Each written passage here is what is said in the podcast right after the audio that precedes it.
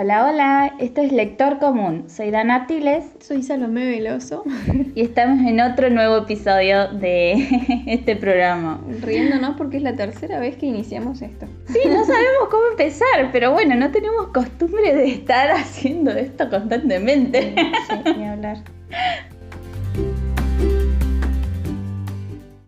Hoy les queremos hablar de otra recomendación literaria que es El coleccionista de libros. Esta es una historia de, de Peter que después de haber perdido a su mujer, a su esposa, Amanda, digamos que se ve perdido porque era el centro de su vida y era lo que más amaba además de los libros.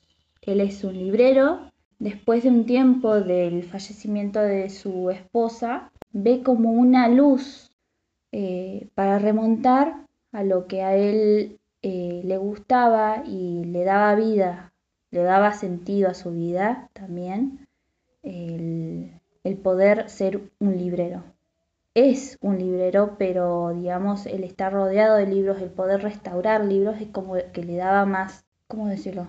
Como, como un sentido de aventura, por así Sí, decirlo. sí, Había sí. algo que a él le gustaba, eh, que de hecho él, dentro, del, dentro de la novela, él se lo caracteriza como amante de los libros justamente por esto, porque siente como una pasión, como, como una, le da así como un sentido de aventura el, el poder conocer, por ejemplo, el origen de los libros o poder conocer un libro que vos decís, eh, que incluso a nosotras nos pasa de vez en cuando encontramos un libro que vos decís es súper nombrado mundialmente, eh, el autor es mundialmente conocido, eh, o es un autor que vos decís, lo escuché toda mi vida y de repente tengo un libro de él, es, sentís como ese apego, ese poder decir, conozco un poquito de un autor de hace años. cómo se o- o inspiró el autor. Es más, yo a medida que lo fui leyendo, no noté como al personaje ser un biblio- bibliófico. No, o sea, ¿bibliófico se dice? Un amante obsesionado que, que ama los libros y, y- y conoce de varios autores, no.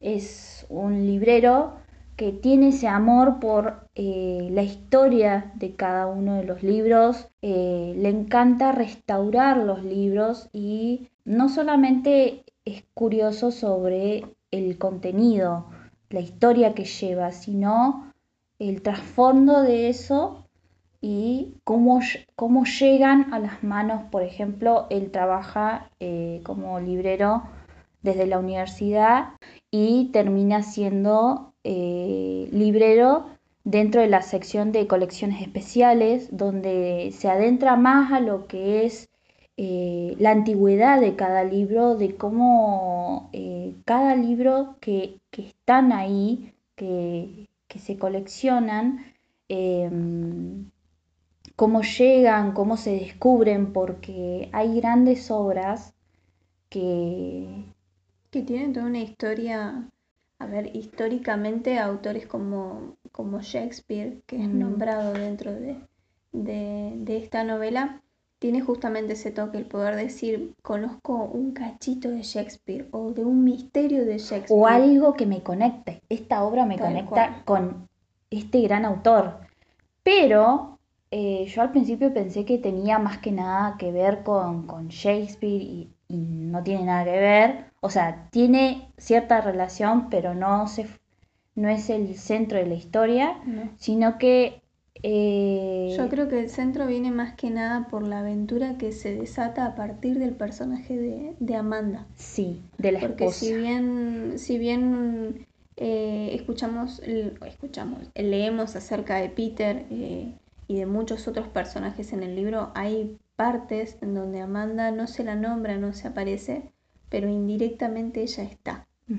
Eh, Es como un personaje principal que está y no está. tal cual. pero es- guía al personaje principal. Sí, sí, sí. In- in- indirectamente ella une todos los hilos eh, entre los personajes, entre las situaciones. Sí, porque Eh, arranca una serie de acontecimientos que a él eh, recién se está recuperando de la pérdida de su gran amor, de su único amor, y que a través de este suceso, que fue a través de de un día normal visitando una librería y viendo qué libros eh, descubre, qué antigüedades descubre para restaurar, descubre un retrato de una mujer muy parecida a su esposa. A través de ese suceso terminan iniciándose una serie de acontecimientos que a él lo empujan a no cerrarse a esa pérdida, de no, de no estancarse porque antes, antes de eso estaba muy estancado. Tal cual. Estaba muy... muy... normal en realidad. Estás perdiendo un ser querido y eso es una persona que eh, a Peter le marcó un antes y un después. Pasar de ser alguien que estaba escondido atrás de los libros eh, conociendo a este personaje, eh, logra darse cuenta de que se puede amar a un libro sin necesidad de esconderse atrás de él. Eh, ¿La Amanda? Sí, ah, y de descubrir muchísimas otras cosas, eh, aparte de personas. El hecho de, poder conocer, poder relacionarse con personas, era como que Peter era una persona estando con, con Amanda y luego de Amanda fue como que volvió a esconderse. Mm. Y un poco la terapia en ese momento, en el momento en el que inicia toda esta aventura, eh, él estaba justamente eh, tratando de volver a ser esa persona que era mientras estaba con Amanda, eh, pero esta vez sin ella. Sí. Y es ahí donde justamente Amanda vuelve a aparecer. Sí. Para darle ese empujoncito a, a ser la persona que era, pero sin ella. Porque en ciertos aspectos ella aparece de forma, digamos que eh, fantasmal o, imaginaria, pero él siente ese apoyo y ese empujón a poder seguir adelante con su vida, seguir con lo que él ama, que son los libros, que son la historia, que es su vida como librero y como restaurador de libros. A mí me pareció muy curioso eh, cómo si bien trata de, eh, este, este, personaje Peter como personaje principal, hay varios personajes porque no sabes si realmente hay más de un personaje principal o solamente es él y Amanda, pero lo que noté fue como que en sí la historia no trata de una pérdida en sí, porque no se basa solamente en eso, sino en una trama de acontecimientos que lo hacen perseguir la historia y cómo es que eh, llegan a llega a sus manos un libro muy antiguo que, del cual se basó Shakespeare eh, para escribir eh, una de sus grandes obras, Cuento de invierno. Trata de ver quiénes fueron los últimos propietarios de esta obra en la cual Shakespeare se inspiró y trata de, bueno, esta obra que se llama Pandosto, escrita por un gran amigo de un librero, podría decirse, de un vendedor de libros antiguos, que de hecho es un personaje bastante sinvergüenza. sinvergüenza, sí, porque, o sea, eh, termina termina tratando de venderlo como un libro que va a valer mucho porque el autor original muere, le da, le da este libro para que lo venda.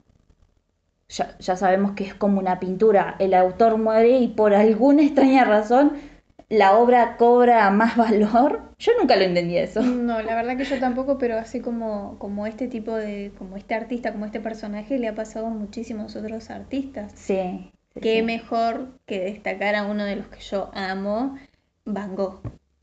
Resulta que después de fallecido, muchas de sus obras empiezan a conocerse, a tener valor, su estilo de, de, cómo llevar el pensil de, pintura, eh, las, el relieve, la luz, lo llamativo de los colores empieza a, llamarle la atención a la gente y a decir, sí, porque antes no era conocido, no según la tan feo como muchos decían. Sí, sí, sí. Y recién ahí empezamos a conocer el personaje de Van Gogh, su historia, te digo, de Van Gogh, su trabajo. hasta el libro, el libro, la película Fue como, es un personaje que la verdad que a mí me gusta mucho y que me llamó la atención justamente por el parecido de este, Sí, sí. de este personaje en la novela. Bueno, pero este Bartolomé, que prácticamente para mí es un sinvergüenza, porque, o sea, es capaz de eh, robar un libro de un difunto, robó el libro de, de un propietario al que él mismo vendió esta obra a Pandosto,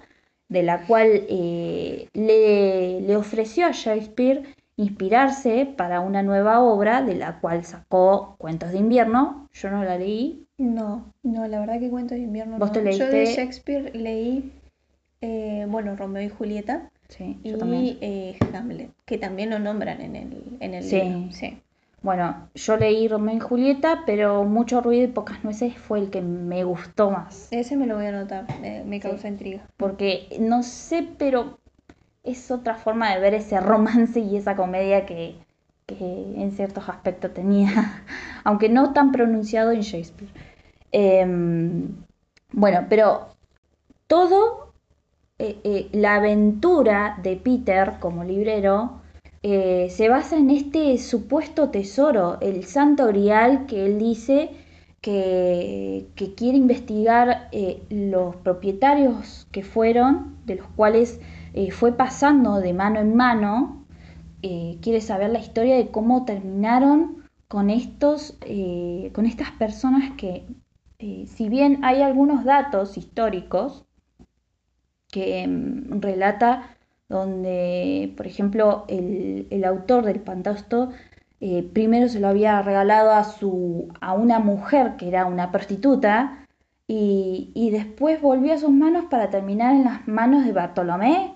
O sea, no había una conexión. Entonces Peter trata de averiguar eh, no solamente quiénes eran estas personas, por qué, eh, por qué fueron eh, propietarios de esta obra, sino que también en esa lista de, personas está el misterioso AH, que es el autor de la pintura que anteriormente, y es el, punto de, inicio de esta pintura, de este descubrimiento de Peter, para eh, averiguar cómo mm, este pintor eh, hizo un dibujo acuarelas de eh, su esposa, pero que tiene más de 100 años. O sea, no es posible que una sola persona haya estado en dos tiempos diferentes. Muy... O sí.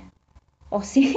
Y te deja esa, te Sí, deja esa sí, pica sí. y justamente esa pica es la que te motiva a seguir leyendo la novela. Es como Un misterio que se no, puede- no se deshace hasta el final. tal cual. Y te, te da pie a esas preguntas entonces de una segunda vida o de varias. Sí, Y- eso también pensaba al principio. la Yo digo, posibilidad de que una persona haya podido en alguna de todas tus otras vidas eh, haber conocido un personaje importante o haber sido parte de la historia de alguien eh, importante históricamente. Porque es muy curioso, o sea, eh, no todo el tiempo ves a, a una persona pintada exactamente igual a la persona que tenés, por ejemplo, que tuviste al lado. Es muy eh, raro. Yo de repente eh, en un trayecto de la, de la novela empecé a pensar, en- me parece que va a cambiar de género, esto va a ser alguna novela fantástica Ojo o que eso es, paranormal. algo, eso es algo que hay que destacarle Sí. al, al autor del libro. Mm, eh, por eso, porque no sabes en realidad qué tipo de género es el que está pisando. Por ahí sin buscar mucha información acerca del libro y, Sí. y ese tipo de cosas empezás a buscar características para Igual saber yo por mi parte no busqué nada que a ver que me diga de qué trata este libro, Tal a lo cual. sumo la sinopsis, pero Es no el busqué tipo de mucho. libro que te gusta por la portada Sí, y, y terminas enganchándote al punto de que decís, mientras estoy leyendo el libro voy buscando información y Sí. después de leer el libro sigo buscando información. Igual lo que me gustó de este, del autor de eh, coleccionista de libros, es que no sabes qué va a pasar después. Yo lo que tengo un inconveniente con la mayoría de, de- de ciertos eh, libros que, que digamos que empiezo a ojos cerrados, porque me gusta que me sorprendan, pero no me gusta que a medida que pasa la historia es como que me voy imaginando qué va a pasar. Ah, Como no. que lo sentís muy predecible. Sí, muy predecible, a mí no me gusta. Y en cambio, en este fue como que lo empecé y bueno, algo muy notorio de la novela es que eh, lo relata en primera persona desde cada uno de los personajes, dependiendo de su tiempo, porque tiene una línea del tiempo bastante... eh, eh, Juega bastante. juega bastante con Juega la bastante línea del tiempo, porque primero está, empieza eh, en 1985, después en 1995, Y después se va 100 años y, atrás. y después se va 100 años más, eh, 400 años antes, eh, en la época de Shakespeare, y, mm, y- y vos tratás de verle, eh, de, de marcar una línea del tiempo para ubicarte. O sea, no te, no te pierde, no te pierde ese hilo, ese hilo de la historia, sino que te atrapa un poco más a saber eh, qué tiene que ver este personaje con este personaje. O sea, va poquito a poquito y te va eh, dando esa curiosidad a saber eh, qué va a estar hablando, no en, en el próximo capítulo, sino eh, en qué época va a estar hablando tal personaje. Sí. Sí. Porque, por ejemplo, tenemos maneras- dos tipos de Peter. Sí, a mí, me, a mí me pasa justamente con Peter que te sorprende eso, Mm, cómo su personalidad se aflora en un tiempo y a partir de, de determinada, porque con Peter es mucho más obvio porque se dan muchísimos más detalles. Sí. Se dice, por ejemplo, cuál es el momento en el que él de repente pasa de ser una persona a ser otra. Sí. Y te explica justamente por qué. Ah, y ahora me, me hiciste acordar de que en esos dos tiempos está hablando de un tiempo antes de- del comienzo en el cual conoce a Amanda y después de que conoce a Amanda, su mujer, de perderla y todo. Sí. Esos son los dos tiempos.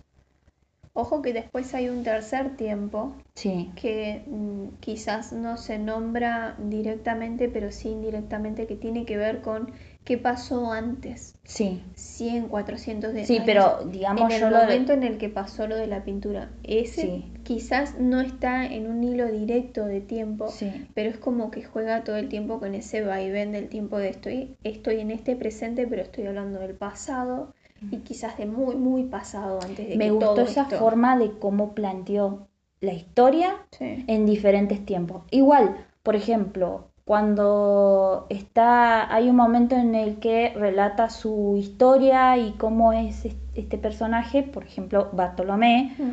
o, o los Ujú. amigos de Bartolomé, o los que fueron eh, propietarios de esta obra del Pandosto, eh, relata más o menos dos tipos de tiempos también.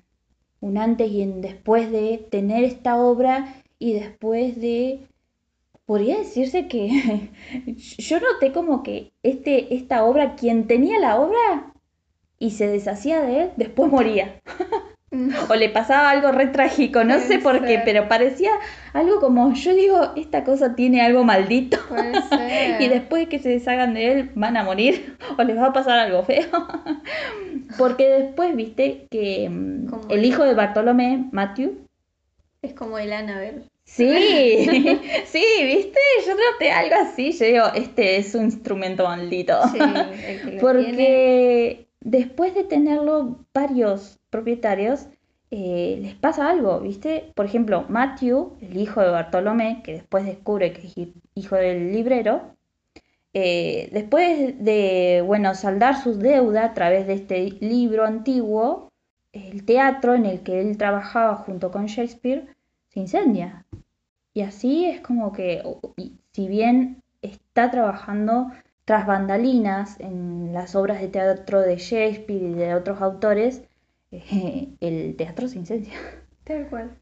Sí, Y pasa, parece igualmente que cada una de las muertes, aparte de ser trágica Mm, eh, o tener un tono trágico, mm, eh, son muertes que marcan muchísimo a las personas que están alrededor. sí, Cada una de las muertes marca muchísimo a las personas que están alrededor. Y se siente no solamente en Peter, sino en muchos de los personajes alrededor de las personajes que mueren. mm, Tiene ese tinte como trágico, como, no sé, como nostálgico. y juega mucho también con esto de, de los sentimientos. Eh, cómo me sentía yo cuando estaba así, cuando estaba así, cuando estaba con esta persona, con esta otra. Eh, muestran muchísimo a flor de piel los sentimientos de cada uno de los personajes pasando por determinadas situaciones. Eh, así sean de bronca, porque también tiene personajes que pasaban por situaciones de bronca, de enojo y mandaban todo el carajo. A mí lo que me gustó que no se orientó toda la novela en un tema de pérdida, como he leído en otros, de, por ejemplo, está bien, trata de la historia y la aventura después de que este personaje, Peter, perdió a su mujer. Mm. No es que recalca constantemente la muerte de su ser querido y todo eso y que lo ronda todo en, base a eso. A mí no me dio esa sensación y eso es algo que mm, la verdad que le doy un pulgar arriba. Ni hablar, la verdad. Porque cansa un poco el ser repetitivo con ciertos temas. Así que es una obra que realmente me atrajo, me dio curiosidad, me dio esa sensación de no estar constantemente prediciendo lo que va a suceder, va a suceder después. Y mm, es una obra que volvería a leer también, porque también es eso, de que tenés que ir leyéndolo y tenés que tratar de prestar atención a los tiempos, a los, eh, a los años, a los personajes porque en cada relato narrado en primera persona va cambiando de personajes y de tiempos. Hay que ser muy meticuloso con eso y no pasarse porque eh, si no, eh, después de llevar una cierta lectura te das dando cuenta que está hablando de otro momento. Si no. Sí. Sí. Sí, que por ahí es lo característico de este libro, es aparte de cada uno de los personajes y de cada una de sus historias, el juego temporal que hace, que hace que quizás en un momento, si no estás muy enganchado en ese momento por alguna otra cosa, te perdés. Sí. Te perdés. Pero bueno, de lo que no vamos a estar hablando es de la resolución de toda la historia. No, del final no pero... pero la verdad que se lo recomendamos. es un librazo. A mí me gustó mucho. Se puede volver a releer, se puede volver a disfrutar. Y esa es otra cosa que vos me estabas diciendo, de que eh, a medida que uno va leyendo, lo que a mm, la mayoría de los lectores y a nosotros también nos gusta es que te va recomendando ciertas obras. O por ahí retomás algunas lecturas que vos ya hiciste, como por ejemplo esto de, de, de, ah, mm, nombrar un autor como Shakespeare, por ejemplo. Sí, tenés varias obras. Ah, sí, tengo obras, no tengo obras, cuáles leí, cuáles no leí. Mm. Y te da esa gana y esa necesidad de poder volver al libro y decir, ah, claro, sí, está hablando de esto, de este personaje. Quizás algún detalle que vos, a mí me pasó con Hamlet, por ejemplo, cuando lo nombró, sentís esa sensación, viste, de decir, ah, este libro lo conozco y lo volvés a agarrar y volvés a decir, claro, sí, pasó esto, esto y lo otro, coincide con lo que me dicen en esta novela o no. Eh, la historia, el misterio. Igual lo que tiene esta novela es que te da curiosidad saber si todos los datos que te, te está dando son realmente como pasaron, si hay algo de cierto en eso, porque a mí me dio de querer averiguar estos nombres y estas obras de la historia y estos lugares como que me dio a querer ver qué tanto hay de verdad y qué tanto hay de ficción, ¿viste? Incluso, a mí me pasó, me pasó de tener la necesidad de saber cómo es que se restaura un libro. Ah, sí, a mí me dio mucha curiosidad y, y, me gustó el proceso, cómo lo describía. Porque llega un cierto proceso como que va describiendo, no tan detallado, pero uno se va haciendo una, idea de cómo es ese proceso y está muy bueno. Igual que el nombrar otro tipo de arte diferente a la literatura, mm. eh, el hecho de, las pinturas en acuarela, la relación que tienen con la literatura. Eh, Porque todo está, o sea, lo, conecta entre los libros y las pinturas. Un artista eh, de arte con un artista de libros. Sí. Sí, la verdad que... esas conexiones entre artes, la verdad que también están buenas, llama mucho la atención en esto de preguntarte qué tiene que ver una cosa con la otra. Y resulta que sí, tiene que ver una cosa con la otra. La historia, tiene que ver mucho la historia.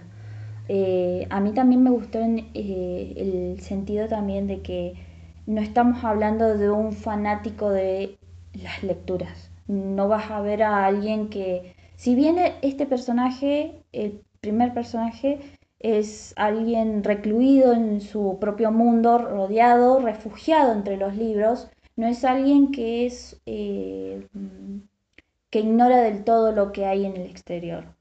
Eh, trata de salir de su burbuja y eh, toda esta aventura, este tratar de descubrir cómo es que esta pintura es parecida a su mujer fallecida, cómo es que este autor eh, llegó a conocer a esta persona, cómo es que esta obra llegó a, tal lugar y es como que hay un, un arte aparte de que no estamos hablando de un fanático de los libros, sino a alguien que ama eh, de forma pasional de, los libros, creo yo. Porque está, en la mayoría de algunas historias está el fanático de la literatura. Y este no es un fanático de la literatura, es el amor por los libros y el amor por la restauración, el amor por el cuidado y el cariño que uno le da a los libros para mantenerlos. Es por ahí esta, esta misma devoción que encontramos en cualquiera de las otras profesiones, mm. eh, en el que vos no solamente llegas a amar lo que vos estás haciendo, sino toda la historia alrededor, las personas que están involucradas, eh, el conocer cada uno de los detalles de tu profesión hace que vos empieces como a amar de forma diferente a la de un fanático. Sí, no se niega sí, porque es diferente, sí. Es un amor diferente. No, la verdad que es muy buen libro, aplaudo al, autor. la eh, forma de escribirlo también a mí me gustó mucho porque presté mucha atención. Intriga muchísimo, uno que por ahí se hace tantas preguntas alrededor de un libro, intriga muchísimo eh, la cabeza del, del, autor. Sí. Cómo cómo llegó a tener tantas ideas eh, tan bien hiladas como para poder armar Cómo este armarlo, sí. Sí, y te da una pauta, una idea de que es un hombre que, que tiene muchísimos eh, conocimientos, ¿sí? ¿sí? O sea, no solamente hablando del autor de este libro, del coleccionista de libros, sino de... El propio autor igual dice que como base de que su propio padre lo instruyó mucho en esto de, los libros, de la historia y todo eso, fue como que una forma de inspirarse en esta historia. Sí. Ay, qué bueno. otro, papá que otro papá que pone ahí las leñas como para poder encender un fueguito. Qué sí. lindo, qué lindo cuando pasa eso. Sí, sí. Así que fue como que le transmitió ese amor no esa obsesión por la literatura. Eso me gustó. Así que bueno, recomendamos este libro, El coleccionista de libros. Una historia, una aventura con un tinte de romance, con un tinte de misterio, con un tinte de muchas cosas. De historia también. Que, terminan concluyendo en un final que la verdad que no se lo vamos a contar, pero lo recomendamos. Eh, y estaría bueno que lo leyeran para poder recomendárselo a otras personas igual. El coleccionista Así que mm, también tenemos otra sección. También tenemos nuestras recomendaciones. Nuestras recomendaciones aparte del libro que ya, ya hablamos. Sí, sí. No podemos dejar eso aparte, porque tenemos la costumbre de leer varios libros a la vez, o al menos yo, vos también. Tal cual. Sí. Por ahí nos encontramos en la semana y es como, espera, espera que no lo terminé porque estoy leyendo este otro. Sí. Así que sí. yo, el que traigo hoy se llama eh, Aquí dentro siempre llueve de Cris Puello. Este es eh, un autor bastante joven, es un autor joven, esto está muy bueno decirlo porque eh, es un poemario que está súper, súper lleno y desbordante de, sentimientos. ¿sí? Mm. Son sentimientos que, mm, él desnuda, por así decirlo. Incluso hay algunos eh, periodistas que hablan acerca de este, de este libro y dicen que él desnuda su alma. En este sentido, la verdad que me gusta esta frase, concuerda muchísimo con, con cada una de las palabras que salen de este libro. Cris Puello, ojo, que este libro salió después de otro que se llama El chico de las estrellas, en donde él un poco, eh, un poco no, desde principio a fin, desde la primera a la última letra, él está contando su historia. Sí. después de ese libro sale este, eh, aquí dentro siempre llueve, que pasa a, hablar de una forma muy diferente, porque él pasa de una narración a un poemario. Eh, son una serie de, poemas en donde él habla un poco de eso eh, y otro poco no, porque por ahí son frases, son poemas que, que, encajan mucho con, la vida diaria de uno, en donde quizás vos decís, pucha, esta es la forma en la que se decía lo que yo sentía en aquel momento. Mm. Y eso está muy bueno, eh, el poder darles palabras a un sentimiento o a una situación. Y, otra cosa que me llamó muchísimo la atención es que eh, no habla solamente él en este libro. No es un libro en donde solamente habla él.